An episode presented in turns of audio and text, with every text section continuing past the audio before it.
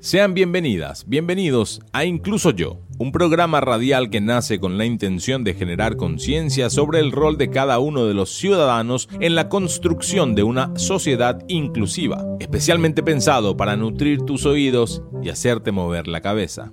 Incluso Yo es conducido por Renata Olmedo, abogada, máster en Derecho de la Discapacidad, especialista en políticas públicas con enfoque en derechos humanos. Miriam Acuña, licenciada en Ciencias de la Comunicación. Roberto Galeano Monti, psicólogo clínico, máster en Administración de Empresas, terapeuta familiar y de parejas con una especialización en recursos humanos. Empecemos por el principio. Un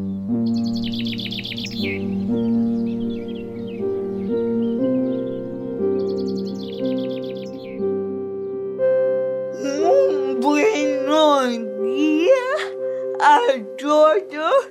Empezamos otro programa más de Escucho y es nuestro programa 8 otra vez de nada.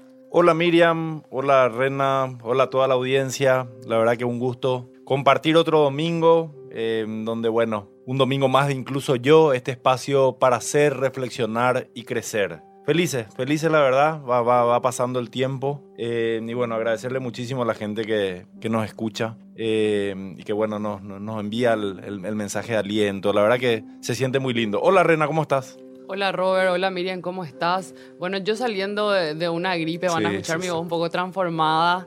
No, no, es que, no es que con el transcurso de estos programas me esté volviendo cada vez eh, más locutora, sino que estoy saliendo de un cuadro eh, de gripe potente. A media pila, pero bueno, con muchas energías eh, con respecto al tema que vamos a tocar el día de hoy. Un tema muy lindo, un tema que tiene que ver con los protagonistas, ¿verdad? Así mismo, es el momento de, de empezar o seguir escuchando a los protagonistas en este tema siempre desafiante que ya tratamos allá por el programa.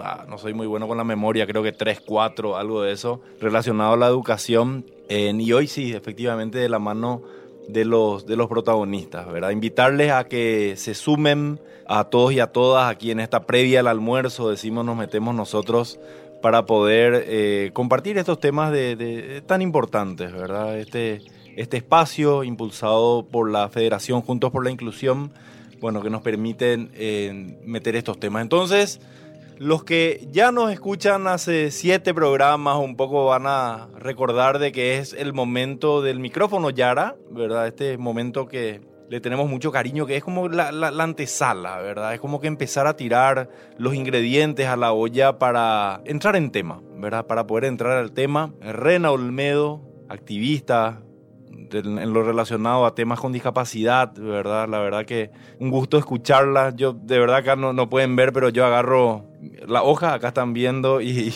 y un bolígrafo y empiezo a escribir mientras Rena habla. Este micrófono Yara, ¿verdad? Para que empiece a, a mover las ideas y entrar en tema. Rena, el micrófono es tuyo. Ya llegó el micrófono Yara. Micrófono Yara. Gracias, Robert. Bueno, voy a volver a, a- antes eh, de iniciar el- esta parte del programa que, que, como dijo Robert, le denominamos micrófono Yara porque en realidad comenzó de forma muy, eh, muy natural. Me suele agarrar sin querer la onda de no soltar el micrófono, entonces... No te creo. No, no, no me crees.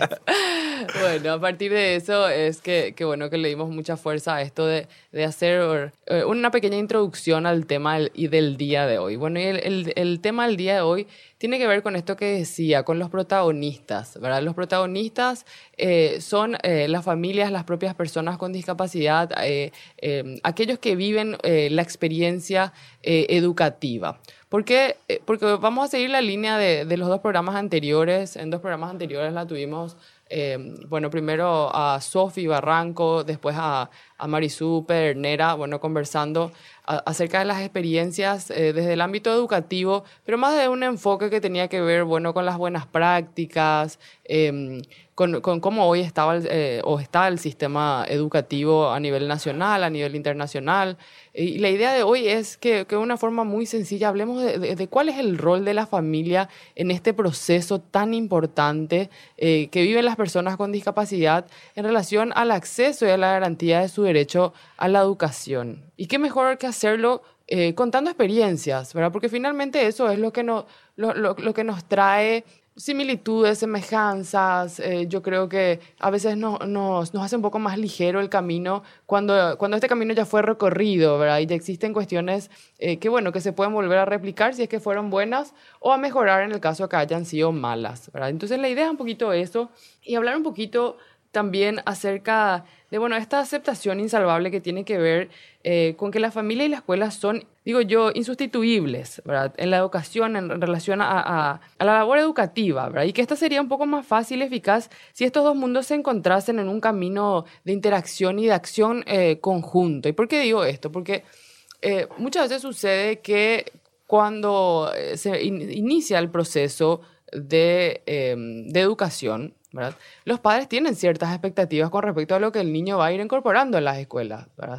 Y asimismo, eh, los profesores y el sistema educativo, por supuesto que también tienen una expectativa con relación a lo que el niño, la niña, el adolescente que está incorporándose en este, en este sistema trae desde su casa, ¿verdad? Y ahí es donde convergen estos dos mundos, ¿verdad? Y estos mundos son complejos. ¿Por qué? Porque en esta lógica de que hablamos siempre la diversidad, uno viene de, de, de un lugar que, que, no es parecido a, a, ningún otro con respecto a su forma, a su crianza, a las pautas de crianza que, que se fueron dando en esta familia. Y ahí voy de nuevo a recalcar que eh, la escuela sola, ¿verdad? Y sin colaboración de las familias, obtendría pobres resultados, ¿verdad? ¿Por qué? Porque esto es una cuestión que hay que trabajar en comunidad, como ya decíamos en programas anteriores, ¿verdad? Eh, no es lo uno sin lo otro o lo uno o lo otro. ¿verdad? Entonces, bajo esta lógica, es importantísimo que eh, lograr que estas dos instituciones, familia escuela, ¿verdad? actúen en conjunto. Eh, sin este actuar coordinado, creemos que bueno, la escuela también estaría limitada en sus resultados, además de provocar unas contradicciones en los procesos formativos de los niños, las niñas, los adolescentes, inclusive los adultos. ¿Y por qué digo esto? Porque, el, vamos a decir, nuestro primer núcleo donde empezamos a incorporar aprendizaje es la familia. Y en relación a una persona con discapacidad, eh, existen dos dimensiones en, en, la perspectiva de cómo esta persona se va a ir desarrollando, ¿verdad? ¿Por qué? Porque la primera perspectiva con la que se encuentra la persona con discapacidad es la, la su primer núcleo, su mamá, su papá, en el caso de que tenga una familia tradicional, ¿verdad? Eh, ¿Por qué no? Eh, la abuela, en el caso de que exista, está como, como parte de la familia, ¿verdad? La tía, los hermanos, en el caso de que tengan hermanos. Este primer núcleo es el que va a determinar ese, ese primer proceso de aprendizaje, ¿verdad? Y también va a determinar sus primeros límites. ¿Por qué? Porque imagínense encontrarnos con una familia que eh, por sus propios paradigmas y sus creencias, creyese que la persona con discapacidad no va a poder luego ir, el famoso no va a poderlo ir a la escuela, ¿verdad? No va a poder luego educarse, no, no va a poder luego trabajar. Entonces la familia no vive luego eh, un proceso de, inclusión educativa, por ejemplo, en el sistema regular. ¿verdad? Probablemente esta persona siempre esté, ¿cómo se llama?, constreñida a, no sé, simplemente hacer cuestiones recreativas, toma pintar, toma ver la tele. Entonces,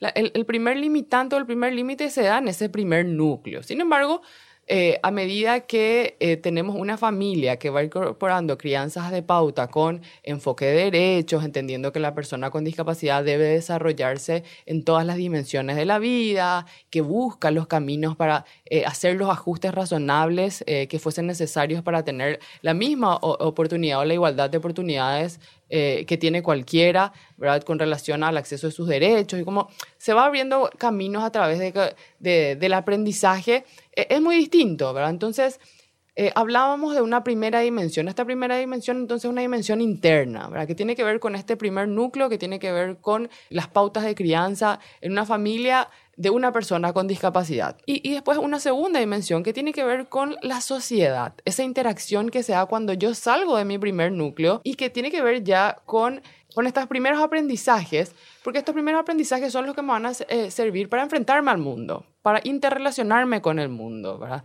Si yo creo, eh, o a mí me criaron, con la idea de que yo luego no voy a poder, ¿verdad? Probablemente yo me vaya y me enfrente al mundo con, con, con estas herramientas. Con la idea de, que no, yo no estoy listo o no estoy preparado o no tengo inclusive derechos para disfrutar de todas las dimensiones de mi vida. Sin embargo, si fui criado en una familia donde mis padres eh, o, mis cuidadores o mis hermanos me animaron siempre a mover mis propios límites, a buscar... Eh, eh, no, no, solamente los ajustes razonables, sino que las formas, las dinámicas, ¿verdad? De finalmente adaptarme, conseguir, eh, de, de, inclusive, ¿verdad? Eh, si fui estimulado para, para entender que no soy eh, menos que nadie, que tengo los mismos derechos que todos, que soy diferente eh, y, abrazo mi, ¿cómo se llama? mis diferencias y en, esa, en esta diferencia que tengo eh, soy igual de merecedor que cualquiera de poder disfrutar de todos mis derechos. Y bueno, desde esta lógica yo entonces me voy a enfrentar al mundo con estas herramientas. Entonces, eh, imagínense lo importante, ¿verdad?, del rol de la familia como, como nuestro primer educador. ¿Por qué? Porque a la hora de, estar, de, de, de, hablar de esta segunda institución que tiene que ver con el sistema educativo, yo voy a ir con, este, con las enseñanzas de este primer núcleo. Y probablemente las enseñanzas de este primer núcleo sean los que al inicio al menos eh, determinen ¿Cómo va a ser mi relacionamiento con el sistema educativo? Para las personas con discapacidad, probablemente, y en especial todavía en nuestros tiempos, porque el enfoque de derechos que, que, le, que trae consigo la nueva convención que estuvimos ya revisando en un montón de, pro, de, de programas, que dice que la persona con discapacidad no tiene una problemática individual que resolver, sino que eh, eh, trae consigo y hace ley el modelo social de la discapacidad. Y recuerdo esto porque, porque ahí es donde nos damos cuenta la importancia de la interacción externa. Antes pues se creía que la persona con discapacidad lo que tenía que resolver únicamente sus problemas y tenía que buscar, entre comillas, normalizarse, rehabilitarse. ¿Para qué? Para poder estar en sociedad, para poder disfrutar o acceder a todos sus derechos en todas las dimensiones de su vida. Sin embargo, eh, ya van a ser bueno, más eh, 2006, como siempre soy re mala con los números, ni siquiera quiero calcular para decir, pero si no, mal no lo recuerdo, la, convención hoy debe tener aproximadamente 13 años. Entonces, en, el mundo normativo. Eso es algo nuevito, algo que todavía eh, se está trabajando en instalar. Entonces, eh, estamos todavía, yo creo, en un proceso de construcción de caminos, de aprendizajes, de toma de conciencia en relación al modelo social de la discapacidad que dice, y recalco de nuevo, la discapacidad no es una problemática individual de quien tiene la condición, pero sino es una problemática social que requiere la injerencia de todos. ¿Por qué? Porque el Estado, la sociedad, es responsable de todas las barreras que fue poniendo en el camino, en el desarrollo en la inclusión plena y efectiva de las personas con discapacidad en el transcurso del tiempo tiempo. Y finalmente son estas barreras las que generan que la persona con discapacidad no pueda acceder, disfrutar de sus derechos y estar incluido de forma plena y efectiva en sociedad. ¿verdad? Y ya habíamos hablado en programas anteriores también de las múltiples barreras que existen, ¿verdad? las barreras eh, actitudinales, en primer lugar, las que limitan a las personas así desde el vamos, ¿verdad? Desde, desde las creencias y los paradigmas que existen con respecto a, a, lo que puede o no puede aportar una persona con discapacidad a la sociedad, a los espacios, ¿verdad? Eh, las barreras eh, arquitectónicas, que son mucho también las que nos limitan, ¿verdad? Las que tienen que ver con, con lo arquitectónico, como dice su nombre, valga la redundancia, ¿verdad? El poder salir, el poder usar, ¿verdad? El poder acceder, ¿verdad? El que, el, el, que no sea una rampa o una escalera la que me limite de poder llegar, ¿verdad? De poder llegar a la escuela, de poder llegar, eh, ¿cómo se llama? A cualquier lugar donde yo quiera ir, porque finalmente eh, eh, esa libertad de poder, de poder decidir, de poder vivir una vida independiente, es la que se merecen absolutamente todas y, y todos. Micrófono Yara. Vuelvo al tema de las barreras. ¿verdad? Estas barreras hacen ¿verdad? que las personas con discapacidad se encuentren en, en, un estado mucho más, eh, o en una sociedad mucho más limitante, ¿verdad? Que haga también que la experiencia de los padres, de los familiares, sea mucho más compleja y tenga un montón de eh, cuotas de resiliencia. Digo, yo resiliencia creo que era algo que, que usaba Marisú en, en, en el programa anterior y era así como muy fuerte. Eh, resiliencia. Imagínense tener que ser resiliente para, para eh, poder acceder a un derecho fundamental como es el derecho a la educación. ¿Verdad? Y uno, y uno como padre se enfrenta, eh, eh, bueno, a la necesidad de tener esta característica en, en, en uno. Y a veces pasa que, que, bueno, que no es necesario que, todo, que todos tengamos, yo digo, esta, esta capacidad, ¿verdad? De ser resiliente. Entonces, lo primero que, que suele suceder en las familias de, de padres eh, o de cuidadores, o de guardas de personas con discapacidad es el, el famoso el tirar la toalla. Independientemente de cómo hayan sido eh, criados o cuál haya sido la pauta de crianzas en estas personas con discapacidad, porque como vimos existen distintas dimensiones para abordar la discapacidad desde las propias familias. Asimismo, al salir a esta segunda dimensión de la que hablábamos, que es la externa, las propias familias e inclusive las personas con discapacidad se encuentran con estas interacciones complejas que devienen de las múltiples barreras que existen para que las personas con discapacidad accedan a sus derechos. Y qué complejo eso. Entonces, voy a recapitular. Teníamos a la familia como una institución sumamente importante en este proceso educativo, ¿verdad? A los protagonistas, digamos, de poder contar sus propias historias y experiencias. Y por otro lado, tenemos al, al propio sistema educativo como la institución encargada de poder eh, asegurar el acceso a este derecho fundamental que tiene que ver con la educación. Y por otro lado, la familia se divide de nuevo en dos dimensiones, una dimensión interna y una dimensión externa. La dimensión interna habíamos visto que es este proceso de pautas de crianza, este proceso que tiene que ver con cómo yo, eh, eh, ¿cómo se llama? Me, me interrelaciono con mi hijo, con mi, con mi hermano, ¿verdad? Eh, con discapacidad y cómo yo le voy también estimulando eh, para que no tenga ni un límite en, en, su, en, su, disfrute o en el acceso a sus derechos. Y cómo voy también como familia, cómo nos vamos gestionando para ir generando caminos que permitan esta igualdad de oportunidades para una persona que eh, lastimosamente al salir a la segunda dimensión, a la externa, se va a encontrar con estas múltiples barreras y también nos vamos a encontrar nosotros, ¿verdad? Como padres o familiares con estas múltiples barreras que no tienen que finalmente determinar o, no deberían al menos determinar nuestro goce y nuestro disfrute de todas las dimensiones de la vida. Y con esto voy cerrando porque como siempre me voy extendiendo, pero simplemente para que vayamos dimensionando qué complejo, ¿verdad? Porque eh, es complejo poder hablar de manera no técnica acerca de, eh, de esto, ¿verdad? Porque es es eh, interesante, creo yo, poder desglosar o desmenuzar eh, las interrelaciones que se dan en el sistema educativo, ¿verdad? ¿Para qué? Para finalmente lograr el objetivo, que es que todas accedan a la educación, ¿verdad? Pero no es tan sencillo como simplemente ir a la, escuela, sentarse y, que, y aprender, ¿verdad? ¿Por qué? Porque existe todo este contexto que tiene que ver con múltiples dimensiones y complejidades.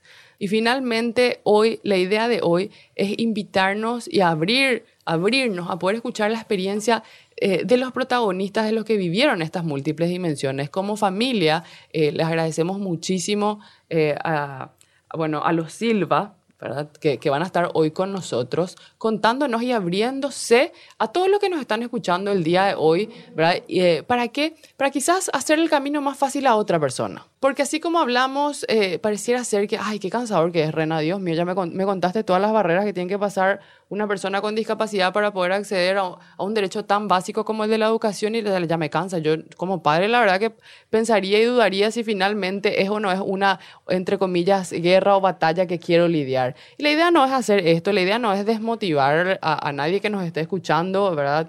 Eh, con respecto a la situación inclusive de, la, de las barreras que, múltiples que existen para las personas con discapacidad y el disfrute de, sus derechos, sino que finalmente es hacer una, una reflexión íntima, una reflexión profunda, ¿verdad? Que nos invita a decir, ¿qué podemos hacer, ¿verdad? Para cambiar esto.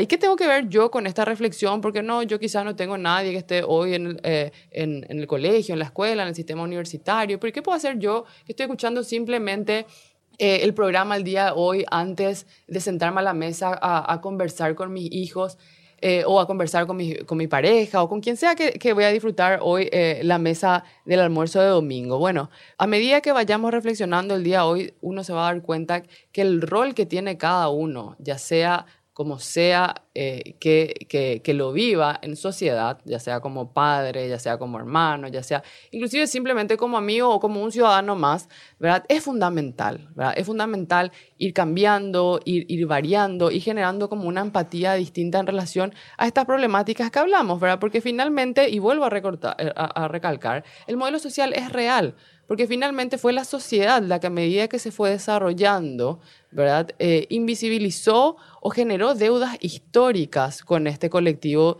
de personas que finalmente son eso, personas. Y creo que es eh, importantísimo que asumamos ese compromiso, no solamente como ciudadanos, sino que como seres humanos, de ser cada día un poco más empático y cada día un poco más abierto de poder disfrutar y enriquecer nuestras experiencias de vida a través de la diversidad. Entonces, la idea de hoy es simplemente eso, invitarlo a conocer estas múltiples dimensiones, invitarlos a, a reflexionarse, a empatizar, a ponerse un poco los zapatos del otro y a dimensionar cómo usted que está ahí eh, preparando el almuerzo puede ser parte también de un gran cambio de pasar a un país que considere a todos y a, todas de manera más justa.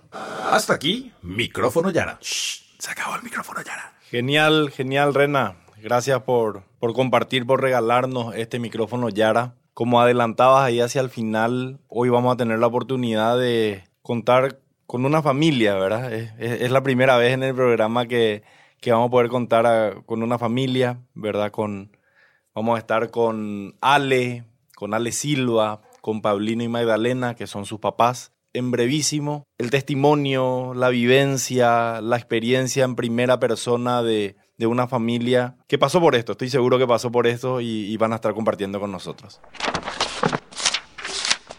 ¿Sabías que? El síndrome de Williams-Buerren fue descubierto en 1961 por el cardiólogo neozelandés John Williams y paralelamente por el pediatra alemán Louis Buerren. A partir de los 80 recién se empieza a reconocer el síndrome a nivel mundial, realizándose estudios más profundos. Te dejamos pensando en eso y ya volvemos.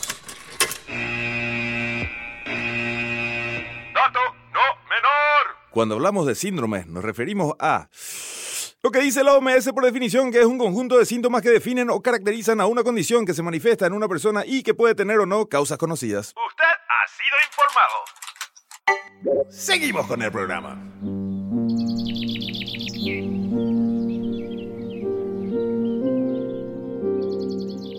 Seguimos con escuchando como ya mencionaba Robert, tenemos por primera vez a una familia que nos va a contar tu historia, tu anécdota y empezamos, Robert. El invitado del día es... Muy bien, para mí es un honor poder presentar a, la familia Silva. Empiezo por Alejandro Ale, de 22 años de edad. Él tiene síndrome de Williams y está estudiando trabajo social en la Universidad Técnica de Comercialización y Desarrollo, más conocida como la UTCD. Realizó sus estudios primarios y secundarios en el Colegio de la Asunción. Asimismo, realizó cursos de informática. Hoy está él en una pasantía laboral en la cooperativa universitaria y bueno, eso que decíamos, la formación académica me parece importante resaltar porque el tema de hoy gira en torno a eso. La primaria hizo en el Colegio Liberty, luego en el Colegio de la Asunción, secundaria también hizo ya en el Colegio de la Asunción y la universitaria, como decía, en la UTCD. Ahora quiero presentarle a, la mamá de Ale, ella es Magdalena, ella, Magdalena Maidana, ella es doctora, egresada de la Universidad Nacional de Asunción de la UNA, es pediatra, eh, los estudios que realizó, bueno, efectivamente es doctor en, medicina y cirugía, es especialista en pediatría, bueno, especialista también en neonatología, esas palabras que siempre me cuestan un poco pronunciar también en la UCA. Bueno, formaciones de posgrado, la verdad que eh, un honor tenerla también a Magdalena hoy con nosotros. Y el papá, el papá de Ale es Pablino, Pablino Silva, él es economista, egresado de la Universidad Nacional de Asunción, de la UNA, de la Facultad de Ciencias Económicas. Y bueno, aquí muchísimos cursos ha realizado em, en, su vida profesional. Verá, actualmente está jubilado y bueno, terminamos con eso. Está casado con Magdalena y bueno, es el papá de Ale. Y entiendo que de otro hijo o hija, ¿verdad? Me dicen que entre un rato nos cuentan también. Entonces, bueno, empezamos con, contigo, Ale. ¿Cómo estás? ¿Están ahí? Hola, buenos días. ¿Cómo estás? Bien, Ale. Hola, Hola, Miriam. Hola, Robert. Hola Ale, qué gusto tenerte. Bueno, yo quiero contar y me adelanto que tuve ya la experiencia de conocerla Ale antes en, un, en, un, en unas capacitaciones que, que, bueno, que hacíamos con la Asociación de Síndrome de William. Para mí, un placer tenerte acá, Ale, tenerla a tu familia y bueno, sumamente agradecida con ustedes eh, con respecto a que puedan contarnos un poco más acerca de sus vidas y sus experiencias. Gracias, Ale. De nada, cuando guste. Bien, Ale, lo primero un poquitito que queríamos eh, preguntarte, eh, o más que nada pedirte que, que, puedas compartir con la audiencia, ¿verdad? Algo más sobre vos, ¿verdad? Si bien esto que, que dije recién es como así esta, esta parte más formal, parece de un, de un currículum, pero ¿qué puedes contarnos más sobre vos, tu experiencia en el colegio, qué te gustó y qué no? Y digo el colegio ya que el, el tema del día gira en, en torno a eso. Yo estuve en tres colegios. En dos colegios me fue bien y en uno no. Le pedí a mi mamá que me sacara de ese colegio porque no me sentía bien en uno de los colegios. Ale, y contanos cómo fue esa experiencia de no sentirte bien en un colegio. ¿Qué, qué fue lo que, lo que hizo que esa experiencia fuese mala? Eh, principal fueron mis compañeros, ¿verdad? Eh, me hicieron bullying cuando yo eh, entré en el colegio. Qué fuerte, qué, qué fuerte y qué lástima que, bueno, no supieron aprovechar de Ale, ¿verdad? Aprovechar tu amistad, aprovechar eh, quién sos vos, ¿verdad? Como digo siempre, para enriquecer sus propias experiencias de vida y simplemente para disfrutarte como amigo, ¿verdad? Porque, bueno, si bien nosotros, no, no sé si entramos en la categoría de amigos, ¿verdad? Para mí es siempre un placer poder conversar contigo y, y, y poder eh, disfrutarte. Así que una lástima a los compañeros, esos compañeros, Alex, que, que bueno, que, que no supieron apreciarte. Tenés toda la razón. Eh, y contame, Ale, también, ¿cómo eh, vos sentiste que el, que el colegio eh, hizo algo con respecto a eh, esta mala experiencia que tuviste con tus compañeros? ¿Intentó mediar? ¿Intentó que los compañeros de por ahí tomaran conciencia acerca de, de, lo importante que no, eh, de no hacer bullying, ¿verdad? De respetar al otro, de disfrutar de quién es el otro. Eh, más o menos.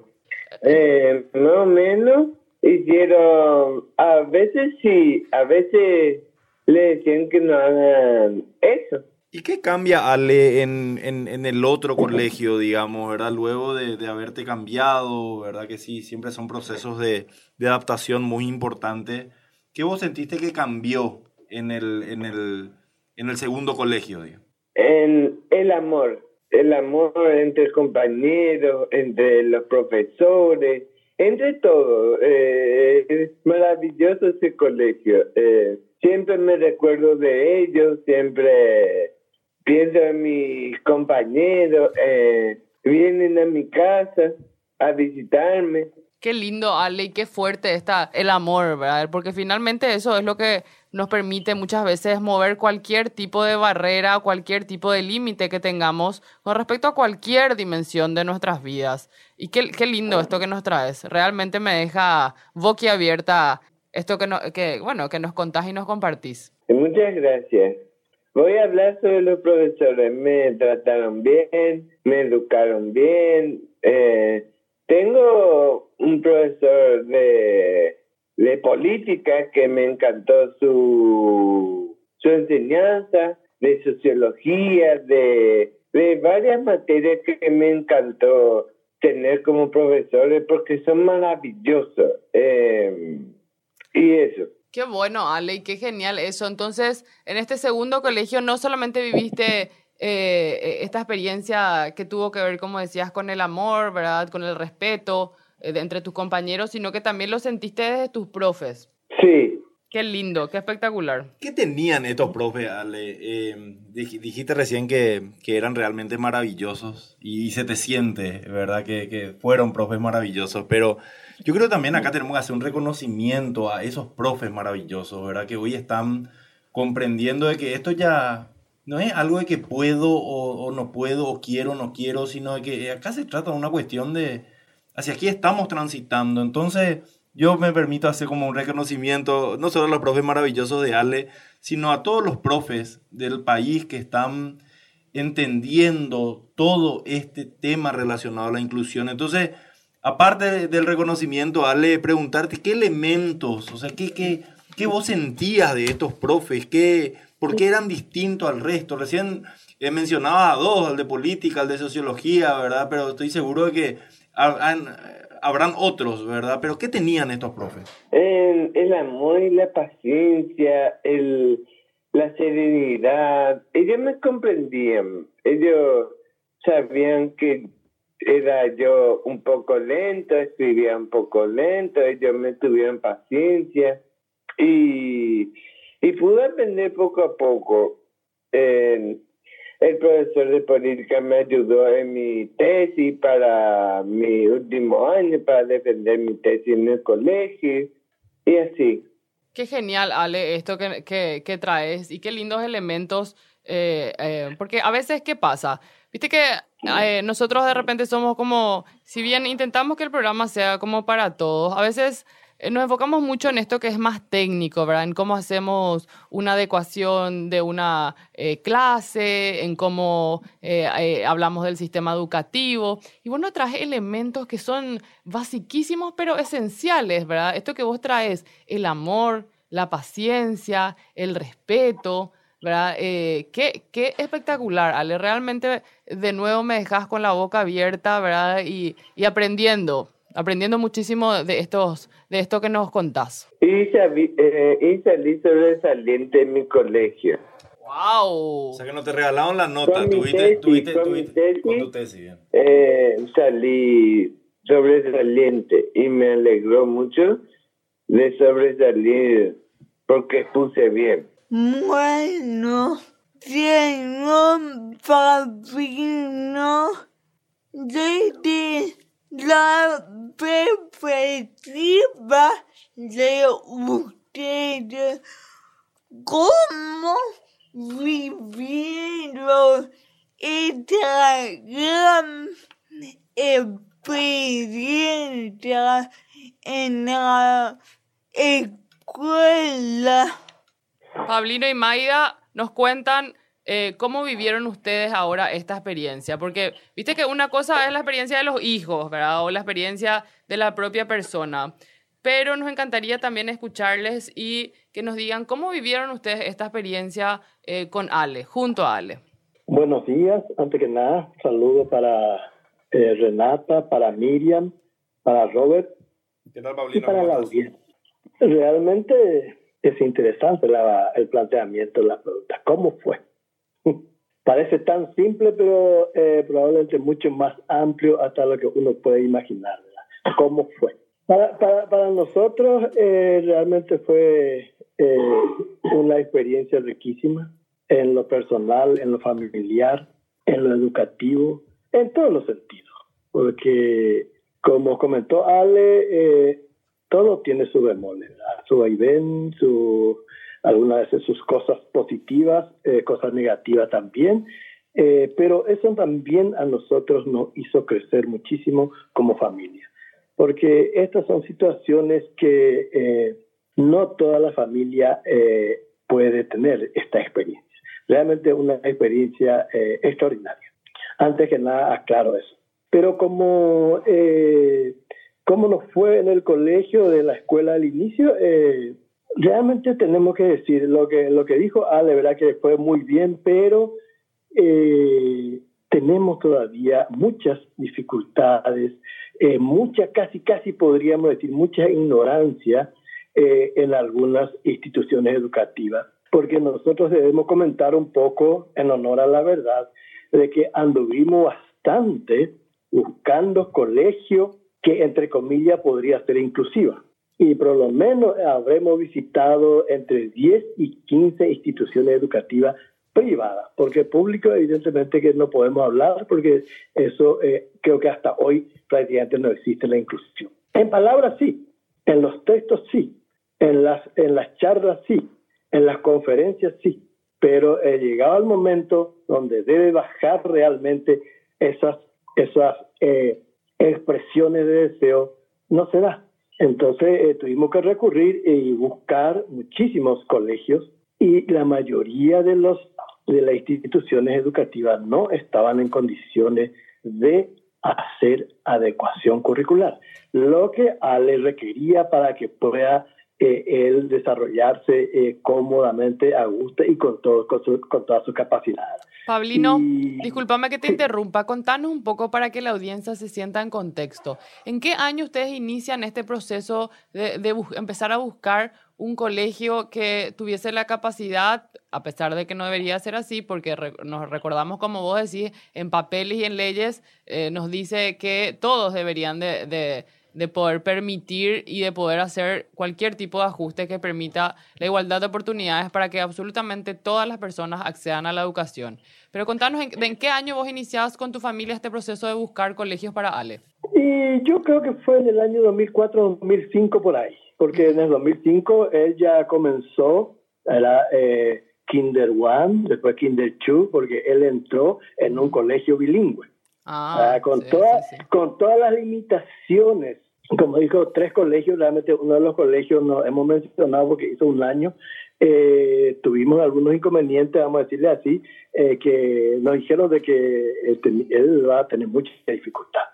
Y bueno, no, para nosotros no pareció tanto así, ¿verdad? Porque a esa altura todavía nosotros ni nos sabíamos de que él que tenía, que cuál era su síndrome.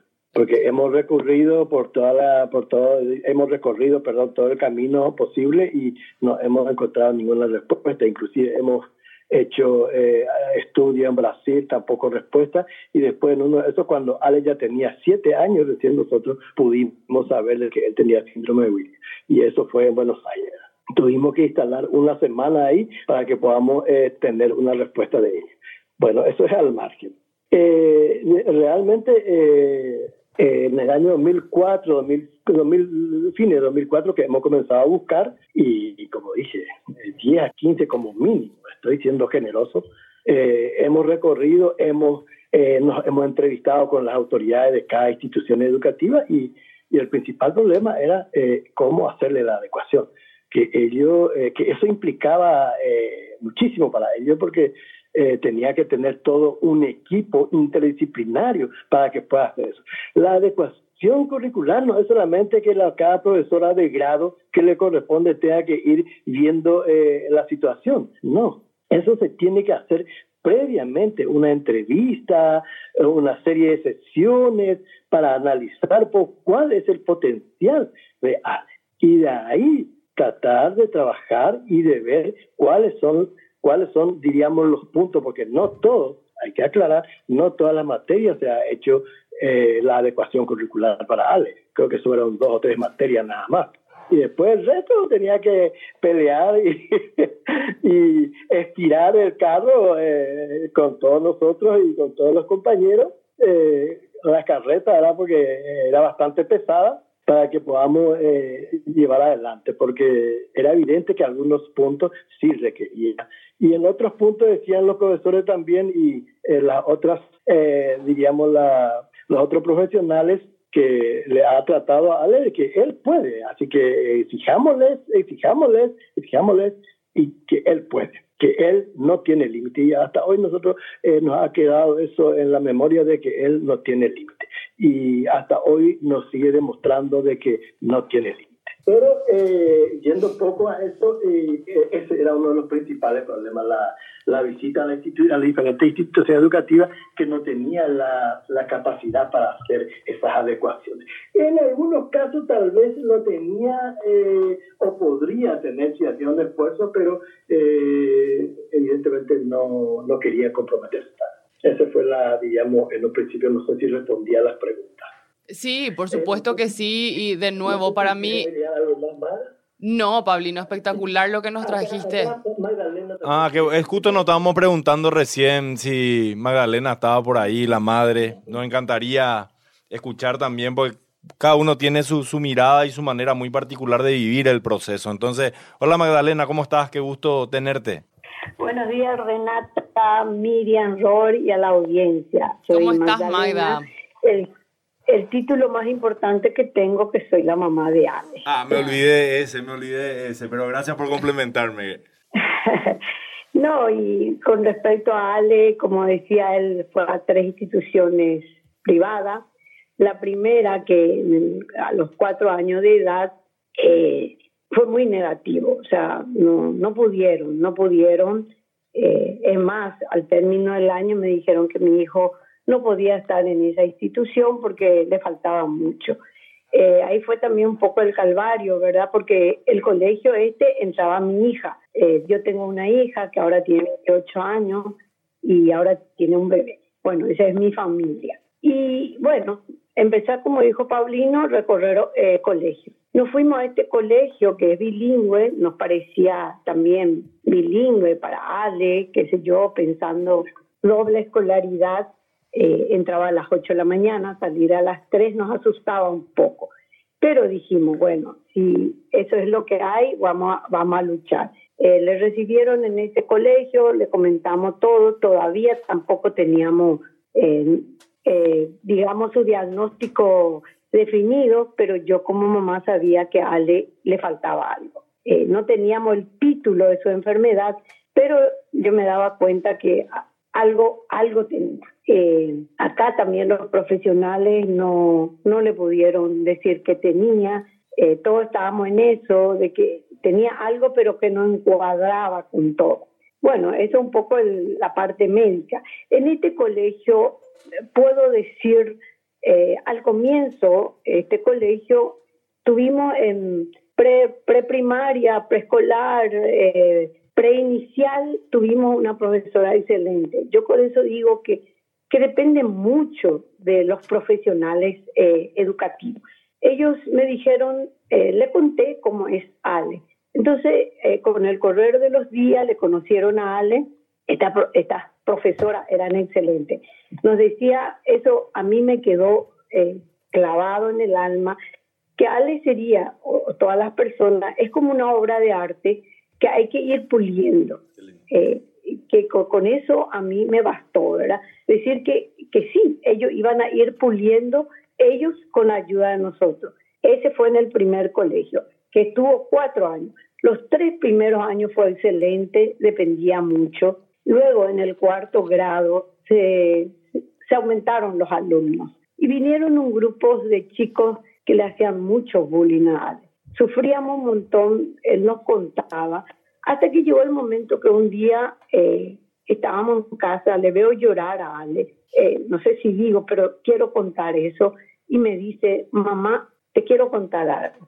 ¿Qué pasa? Y me dice, mamá, necesito que me cambies de colegio. Yo ya no soy feliz en este colegio. Ese fue para mí un puñal en el corazón, ¿verdad? Y ahí fue otro trajinar de buscar colegio. Fui a este colegio donde Ale fue feliz eh, entonces tuvimos la entrevista, iba a ser el quinto grado. La entrevista, eh, hablamos del tema, pidieron informe del colegio, el colegio informó bien sobre Ale, había un equipo técnico con quien nos entrevistamos y el día que nos iba a dar la, noticia, eh, al comienzo nos dijeron que, que a lo mejor no iba a poder recibirla. Eh, entonces eh, le dijimos, si ustedes son instituciones inclusivas, ¿quién le va a abrir la puerta a mi hijo? Ustedes me dicen que son inclusivas y con todo esto ustedes no me dan,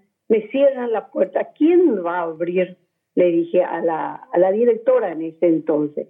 Y no sé si esto fue algo que influyó. Nos dijo, bueno, vamos a hacer algo, vamos a dejarlo otra vez en el cuarto grado, no es que él no pasó, porque el quinto, un, un grado muy difícil, cambio de colegio. Nosotros aceptamos y empezamos. Y la verdad que puedo decir, este colegio fue muy bueno. Eh, nosotros le llevamos toda la literatura, todo lo que significaba este síndrome y ellos se adaptaron. El equipo técnico empezó a trabajar, eh, a trabajar con ellos. Es más, la psicopedagoga de Ale justamente era también eh, una orientadora del colegio. Eso ayudó eh, a que nos aceptaran y empezaron el proceso de, de adecuación. Con los compañeros realmente eh, agradezco a todos los papás de estos compañeros. Al comienzo le fue difícil, pero después eh, aprendieron a quererle, eh, aprendieron a ser amigos, hasta tanto que hoy, dos años después de su de terminar el colegio, el 26 de febrero, que fue el cumpleaños, Ale, nos faltaron un compañero, vinieron toditos. Eso a mí me llenó de mucha alegría, porque evidente que sí le quieren. Eh, cuento nomás una, cosa también. En ese entonces, dos compañeros que, que también le hicieron bullying se acercaron a nosotros y nos dijeron, perdón, la, de repente eh, la mamá es mayorona. Nos dijeron, tía, te pedimos disculpa. Nosotros le hemos tratado mal a Ale en algún momento, pero nos dimos cuenta que Ale es un tipazo. Esa es la palabra. Que, es la persona más buena del mundo y no nos dimos cuenta. Y eso nos llenó de alegría y de emoción también, ¿verdad? Y este colegio, yo creo que es un buen colegio. Hicieron todas las adecuaciones necesarias eh, con todo el equipo, con profesionales del colegio y eh, externo nuestro también. Y así como decía Ale, lo que todo vence es el amor. Los profesores le tuvieron cariño, le enseñaron, le hicieron sentir iguales a todos. Y tal es el caso, como decía el profesor de política, cuando iba a hacer su tesis, eh, para terminar el año, eh, empezaron a trabajar. Y fue que, que él, eh, un tema muy candente, dijo, era su, política, la política en la mente de un joven. Era amplio. Y yo le, cuando terminamos, le dije a Ale, porque podía haber dos cosas, no presentar o defender. Entonces le dije, Ale, ¿te parece que querés presentar o entreguemos nomás la carpeta? No, mamá, yo puedo defender. Y asistí yo a la entrega de su proyecto y realmente fue una emoción terrible. Los profesores se levantaron a aplaudirle porque habló tan bien de lo que era, o sea, lo que él sentía en ese momento. Perdón. Ay, Magda, te cuento que nos estás emocionando a todos acá. Miriam ya se descompuso, está eh, llorando, y a mí también me emocionas. Realmente transmitís una emoción eh, eh, increíble, ¿verdad? Ustedes los celebro tanto como familia. nos, los éxitos que nos contás que fue logrando Ale en el transcurso de su vida educativa y también ustedes como padres realmente nos emocionan y, ojalá que quien nos esté escuchando también se llene de emoción y de esperanza, ¿verdad? Porque como eh, me volvía a venir esto que traía una colega a quien invitábamos en, un programa anterior, eh, esa cuota tan importante de resiliencia, ¿verdad? Pero asimismo esto que traía Ale, la cuota del amor, de la paciencia, eh, de la perseverancia, ¿verdad? Y qué importante. Creo que todo, todos estos elementos están puestos no solamente en el, en el, sistema o en los sistemas educativos en los cuales estuvo Ale y en los cuales tuvo una linda experiencia, sino que en ustedes, Magda. Qué hermoso lo que nos contás. Realmente alucinante. No, de hecho, eh, pero sí eh, hay que estar, hay que estar.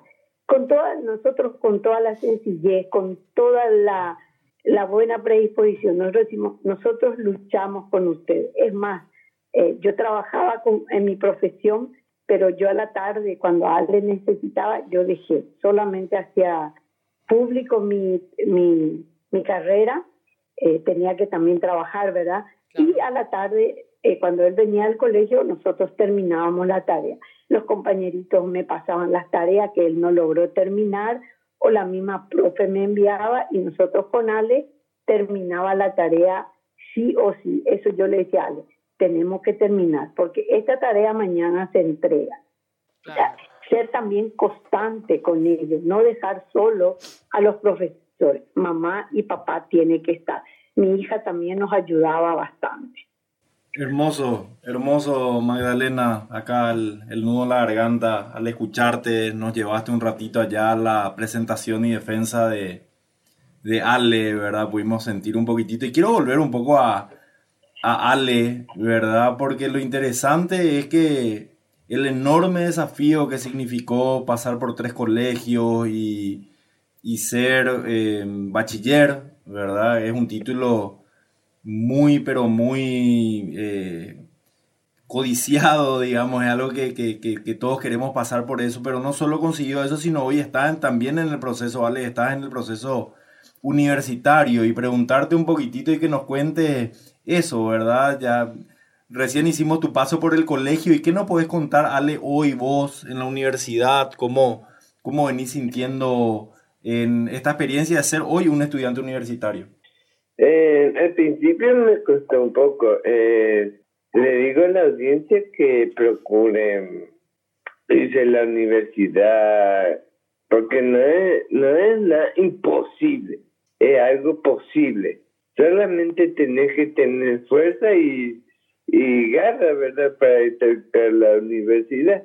Eh, estoy en el segundo año, hace poco terminé mi segundo módulo de la, segundo año y voy por más, ¿verdad? Me faltan dos años, después voy a hacer mi tesis y depende ya terminé mi carrera. ¿Por qué la elección de, de, la carrera en la que estás? ¿Qué, qué parte te, te interesa del tema de, de, trabajo social? ¿Por qué trabajo social como, como carrera, Ale? Y porque eh, por la cuestión de, que hoy en día se ve en en niños en, por la calle, en los drogadictos, la, la parte social, ¿verdad? Eh, principalmente, eh, me gustaría ayudar a la gente de, de esas, esos barrios, de esa, esas villas y todo eso, no abandonados. Qué, qué hermoso, Ale. Entonces, lo que te mueve es el servicio, esas ganas de estar al servicio de los demás, al servicio de la sociedad, ¿no? Sí, siempre de chiquito tuve esa, esa idea, siempre defender a los demás. Qué hermoso, Ale, qué genial, qué, qué lindo lo que nos contás. Y, y, qué hermoso también que, que, alientes a los demás, a los que te están escuchando, de que sí se puede, ¿verdad? Porque eh, a veces, como yo traía al inicio del programa, pareciera ser que, que, todo es gris, que todo es oscuro, que hay un montón de barreras, un montón de límites. Y qué hermoso que vos seas hoy el ejemplo que, que nos invita, que invita a los que están escuchando también a entender que quizás cueste, pero hay que ponerle garra y se puede, ¿verdad? Sí, así mismo. Y cuando termine tu carrera te hace sentir eh, realizado y como profesional, ¿verdad? Lo que estás estudiando. Claro, por supuesto, y vas a comenzar una dimensión nueva de tu vida, ¿verdad? Ya como profesional, quizás eh, luego estudies alguna especialización o, o quizás empieces eh, tu vida más independiente y, y qué, qué lindo esto, porque realmente yo siento que que alienta mucho y, y como ustedes, como familia, nos traen un poquito esto que, que, comentaba al inicio del programa, ¿verdad? Esta dimensión donde tu primer núcleo logró que vos te des cuenta que con esfuerzo todo se puede, ¿verdad? Y, eh, sí. y después, eh, como con esas herramientas, vos te fuiste al cole, ¿verdad? Y lograste que finalmente el cole eh, se adecue a vos y vos al cole y bueno, y a través de ahí fuiste logrando un montón de cuestiones. Entonces se da como esa relación que hablábamos al inicio, donde ustedes como familia tienen un rol importantísimo en el sistema educativo y el educativo en, en, ustedes, ¿verdad? Y cómo finalmente todo esto se complementa. ¿verdad? Como vos decías, los profes, vos, tus papás, eh, Magda que nos contaba que también te ayudaba al, al, al salir de, del cole. Y bueno, finalmente, eh, qué lindo, un trabajo en equipo. Sí, ahora yo estoy en la, como, pasa, eh, como bastante, en la cooperativa universitaria. Ah, qué genial. Estás haciendo un proceso de pasantía laboral entonces. ¿Y sí, esa experiencia qué tal? En la parte de, de administración. Atiendo a los clientes y le dirijo dónde irse, ¿verdad? Porque ese es mi rol ahí en la cooperativa universitaria. Qué bueno, qué genial. Y eh, una pregunta, Ale, para eh, Magda y para eh, tu papi Pablino. Eh, Sí. ¿qué- y también para vos, ¿verdad? Porque finalmente yo creo Sí. que desde la experiencia de, de- de los tres es que nos encantaría que recomienden, eh, si tuviesen que recomendar algo, ¿verdad? Quien nos está escuchando y que quizás esté en una situación parecida o iniciando este proceso con, con su hijo o que conoce a alguien que está iniciando este proceso eh, con una persona con discapacidad que quiere acceder a la educación. ¿Qué le recomendarían, verdad? ¿Qué le recomendarían inclusive a aquellos que dudan que los hijos, eh, que sus hijos puedan llegar o no al sistema de educación universitaria? Le diga a los padres, ¿verdad? Principalmente a los padres, eh, que procuren que busquen una universidad adecuada para su hijo, ¿verdad? Y, y como, y eh, preguntarle a su hijo qué le gustaría estudiar principalmente o qué, qué futuro quiere hacer o algo así. Qué genial, qué genial lo que nos traes, eh, eh, Ale, y, y, y qué reflexión sencilla, ¿verdad? Porque en esto que nos traes, qué importante, ¿verdad? El preguntar qué le gusta al otro, ¿verdad? No simplemente el determinar qué podría o qué no podría hacer el otro, ¿verdad? Sí, ¿Y Pablino y Magda, ustedes? Realmente es interesante. Eh, bueno, yo debo aclarar un poco, eh, antes que nada, eh, no, no puedo sugerir, pues, tal vez pueda sugerir, ¿verdad? Pero eh, lo que yo eh, estoy haciendo, porque ustedes sabrán de que eh, lo que tiene síndrome de Williams, una de sus principales virtudes de aprendizaje es escuchando eh, de, la otra persona. Entonces, eh, yo hice un compromiso eh, con mi hijo cuando hubo algunas dificultades en el colegio y una, para nosotros por lo menos era una forma de motivarle y eh, asumí el compromiso con él que si él terminaba el colegio, yo me iría con él en la facultad. Yo me iría con él en la facultad, no acompañándole, sino que siendo compañero de él. Y de hecho que hoy día eh, yo soy compañero también de él y estoy haciendo el segundo año. Que no puse ahí, o creo que no puse en, el- en mi currículum, era probablemente uno de los puntos más importantes en mi currículum, me olvidé. Que soy alumno y compañero de mi querido hijo, Alejandro. Sos estudiante entonces, estudiante universitario. Estudiantes universitarios, hoy día está del segundo año también. Qué bueno. Eh, porque eh, una de las, y nos hemos dado cuenta nosotros ya en el colegio de que la mejor forma de aprender de Ale es escuchando, que alguien le lea y le explique un poco. Entonces, eh, hoy día aplicamos esa, eh, esa metodología. ¿Por qué eh, eh, me fui yo? Porque mi señora eh, hizo prácticamente toda la parte del colegio, como lo explicó. Estudiaba todos los días con ella, con él, perdón. Y entonces, eh, como yo tenía que trabajar hasta las seis, seis y media, siete de la tarde, me era muy difícil, ¿verdad? Entonces dije yo, bueno, ahora me toca a mí. Y, y, y ahí estoy como alumno. Pero eh, lo que le diría a los padres, como ya dijo, creo que Maida no, y Ale, eh, no, los chicos con síndrome de Williams no tienen límites. Así que puede estudiar cualquier carrera universitaria o técnica. Solamente debe proponerse él o ella, ¿verdad? Y tener el acompañamiento incondicional de los padres. Si no hay acompañamiento de los padres, evidentemente que va a ser muy difícil. Por no decir imposible, porque la palabra imposible creo que no existe. Muy difícil. Pero eh, con el acompañamiento adecuado y apropiado, total, totalmente es posible tener un William universitario, eh, un, un, profesional, perdón, un profesional universitario. Así que le insto, le, le apoyo en eso, le, le sugiero de que, eh, que acompañe a su hijo, que como dijo Ale también, sí, debe hablar muy bien con sus hijos para definir qué carrera elegir, porque no olvidemos, no olvidemos de que lo de William, su principal eh, problema es la matemática.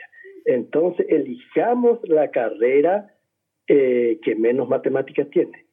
Y no solamente eso, sino que lo del síndrome de Williams, aparte de tener eso, tiene eh, ese punto negativo, diríamos así, entre comillas, limitaciones tal vez, porque eh, todos tenemos nuestros puntos positivos y nuestros puntos negativos también.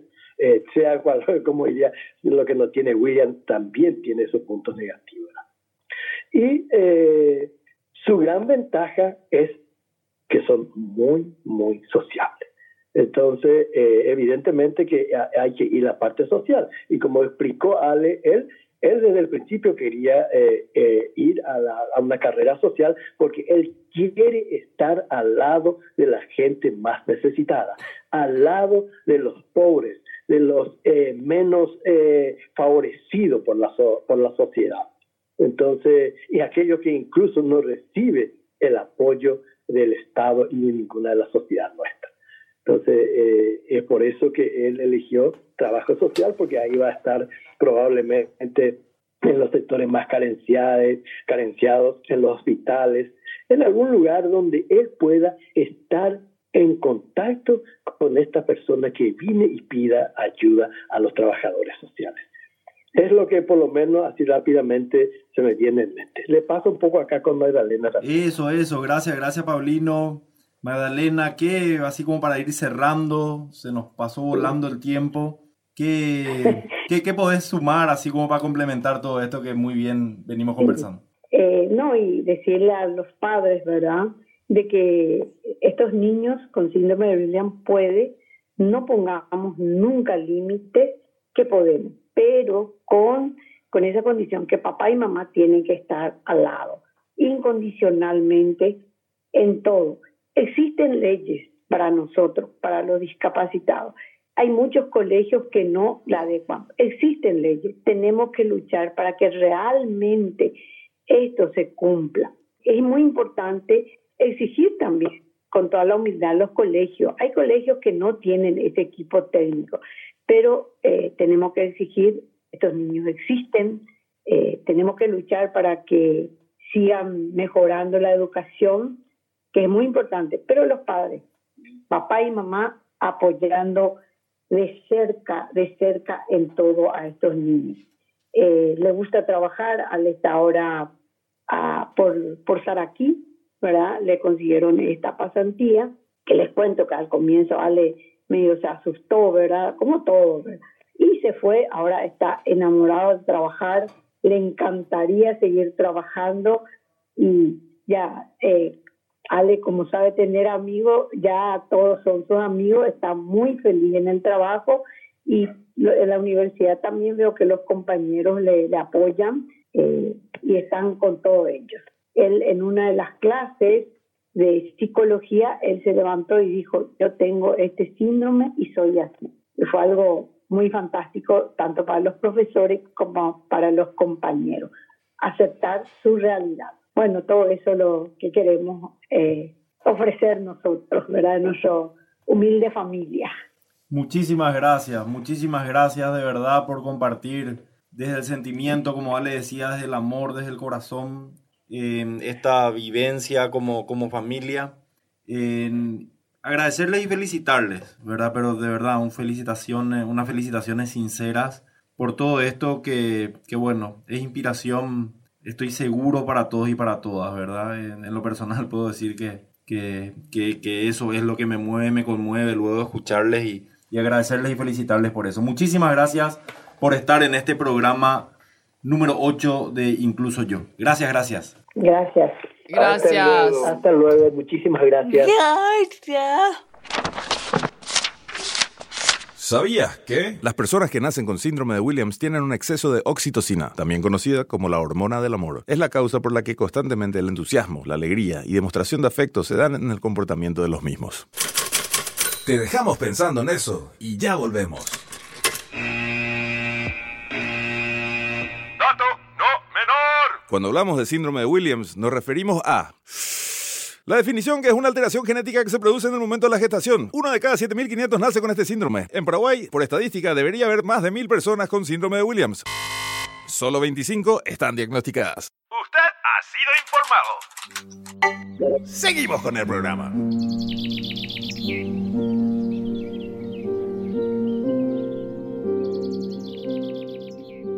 La cortina de hoy es presentada por Descubra un Tesoro, una colección de cuentos inclusivos desarrollados por la Federación Juntos por la Inclusión. El cuento del día llega de la mano de Fidel. Fidel. Soy Fidel y tengo TEA, trastorno del espectro autista.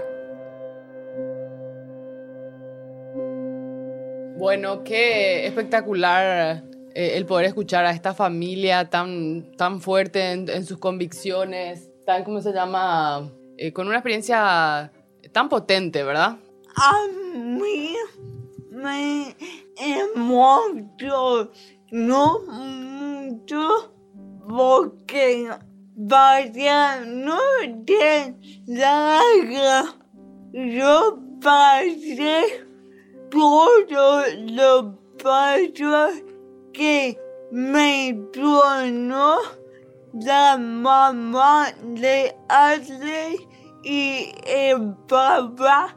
Sí, vos sabés que cuando le, le escuchaba a Ale, yo decía que qué lindo tener en la mesa también a, a Miriam, ¿verdad? Que, y de, de verdad escuchaba, y si bien a tu mamá no la conozco, es como que me venían ciertas, ciertas imágenes. Y bueno, el programa también podemos, podíamos haber hecho contigo nomás, Miriam, pero como no queríamos dos pelotas Yara, ¿verdad? Eh, micrófono Yara, eh, es bueno también abrir la cancha y bueno, encontrarnos con la hermosa sorpresa de, de la familia Silva.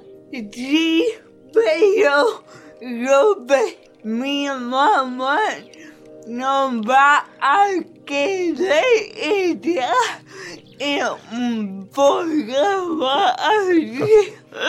Se, se ha creado entonces un desafío, ¿verdad? Vamos a ver y, y va a tener que pagar alguna apuesta cuando le tengamos a tu mamá acá en el programa.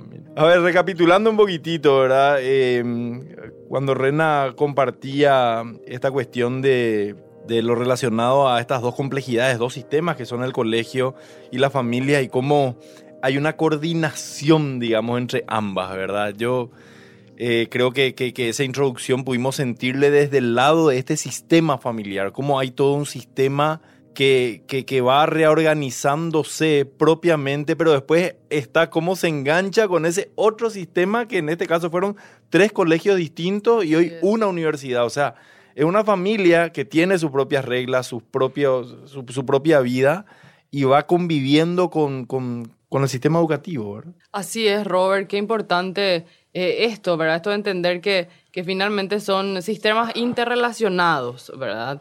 Eh, y, y, qué importante poder entender estas dimensiones, ¿verdad? Estas dimensiones que, que tienen que ver primero con lo, lo, intrafamiliar, lo que tiene que ver con la familia, dentro de la familia, como los papás de Ale hablaban de no limitarle, de escucharle, de saber cuáles eran las fortalezas de sus hijos en relación a su condición de discapacidad, sus gustos también, eh, porque eso es importante. Muchas veces eh, también pasa que, que, lo que lo que se suele vivir en las familias no es eh, hacerlo con el hijo, sino que hacerlo por el hijo. ¿verdad? Bien, bien, y eso es muy distinto, ¿verdad? No es eh, yo voy a hacer esto por mi hijo, ¿verdad? Porque creo que quizás no tiene la capacidad, las fuerzas para hacerlo, en vez de hacerlo junto a él. ¿Verdad? Con él, ¿verdad? Y esa, ese con y estas palabras también que nos traía Ale como claves, ¿verdad? Eh, yo hablaba de resiliencia y él me hablaba del amor, sí. de la paciencia, de la perseverancia, de la garra, decía él, ¿verdad? Porque no, nada es fácil, ¿verdad? En, en, las personas nos encontramos todas en distintas circunstancias en la vida, donde siempre a veces somos interpelados a dar como ese paso extra, ese esfuerzo extra, esa garra, ¿verdad? Y ahí bajo esa lógica también yo creo que es importante, entre comillas, por supuesto, no ir normalizando ciertas cuestiones que, que, que son en negativo, pero sí entender que, que bueno, que quizás eh, con esa gota extra de esfuerzo podemos lograr cualquier cosa que nos propongamos, ¿verdad? Aquí hubo un clarísimo ejemplo de esto que estás trayendo, Rena, ¿verdad? Eh, o sea, como se dice siempre, las palabras, eh, bueno, eh, convencen, pero los testimonios son los que, los, los que arrastran, ¿verdad? Eh, yo recuerdo en, en, sexto curso de la Facultad de Psicología, me encontré con el primer libro de, de Humberto Maturana, se llama El Árbol del Conocimiento, ¿verdad? un, un libro que parece que como estudiante te decían, que esta es como la prueba final, ¿verdad? Te están por- Dificilísimo de leer, por lo menos a mí, ¿verdad? Me, me era muy... Porque iba hablando de las conexiones. Él como biólogo, entonces te metía en la cuestión de la biología del ser humano, esto, lo otro. Y me costaba tanto, ¿verdad? Leer ese libro. Y el último capítulo, es decir, como viste, ¿en qué termina todo esto, verdad? Terminaba en el amor, ¿verdad? Entonces, un biólogo hablando de que finalmente es el amor, ¿verdad? Es el amor lo que final, eh, eh, lo, lo- lo- lo que mueve lo que somos, lo que... Entonces, cuando Ale de una manera muy particular mencionaba el tema del amor, eh, yo me acordé de esto, ¿verdad? Entonces quería como compartir y también desde el lado de la familia que ponían esto del amor y la felicidad, ¿verdad? Como el valor de, de, de, de, de- sentir, de comprender, de cómo el hijo, y creo que, bueno, a, a- a todos los que tenemos hijos no, no, nos pasa eso, de saber, de sentir eh, cómo está el hijo en el colegio, ¿verdad? Y que la felicidad, esa es la felicidad y el amor, o sea, yo también me voy con, con sumo estos dos elementos a esta reflexión final. Yo me debo estas palabras que el amor, porque sin amor no somos nada. Me refiero a todo, porque bueno, hacemos algo por amor, no trae mejor y una cosa Renata. Quería comentarte y agradecerle a mi profesora el colegio ella sabe quiénes son y en la facultad ya mencioné esto o no fue totalmente diferente bueno me volví más la duda Bien. de porque había profesores que hace acá y, y me desafió toda la materia y al final me aprobó en el examen final me dijo, mira, te ofrecíme en todo este mente y ahora me doy cuenta que sí importa y eso me trajo la historia de Ale Silva. Genial, Miriam. genial, gracias por compartir esto, Miriam. A ver, ¿quién, ¿quién se nos había ocurrido hoy cuando arrancamos este programa que íbamos a terminar hablando del amor, ¿verdad? Sí. El- Esta vuelta, y, y digo también en contraposición a, a- al amor, ¿verdad? Esto que vos traes, Miriam, de decir que un profesor te diga que qué hace ella acá en el aula, ¿verdad? O hazle como hablaba, o sea, en contraposición de esto también el tema del bullying, que hacemos como una cuestión eh, de, ir preparando el programa siguiente, ¿verdad? Y contarles que el domingo que viene eh, vamos a hablar de este tema también tan, tan importante y que hoy apareció de manera muy fuerte sobre esta mesa. Tenemos que ir cerrando, Rena. ¿Cómo Así cerramos? mismo, tenemos que ir cerrando y de nuevo para recordarle a quien nos escuchó el día de hoy que no es necesario que, que tenga de manera directa una intervención en este proceso del que hablamos hoy, ¿verdad? De, de ser quizás un padre, una madre, eh, una cuidadora, un cuidador, un apoyo, un abuelo, de alguien que está eh, en, en esta situación, en la condición de discapacidad, yendo al cole, porque uno puede estar eh, quizás en una posición que cree que es lejana a esto, pero sin embargo no, porque quien más, quien menos tiene a alguien que está hoy en el colegio, en la universidad, y, quien más, quien menos puede ser hoy un elemento para ir generando esta empatía que finalmente termina de nuevo en esto que decimos, el amor. El amor que mueve límites, el amor que mueve barreras el amor que genera oportunidades para aquellas personas que quizás el camino eh, eh, se les hace un poco más duro. Entonces, si nos estás escuchando el día de hoy, animate, animate a ser esa persona que vuelve el camino del otro un poco más fácil y que permite el acceso a disfrutar de todas las dimensiones de la vida, porque todos tenemos derecho a eso. Y finalmente me voy con eso y cierro con eso eh, y, bueno, y con el placer de haber estado una edición más con ustedes. Buen domingo, buen provecho, hasta el domingo que viene. Hasta el próximo domingo y todos somos igualmente diferentes.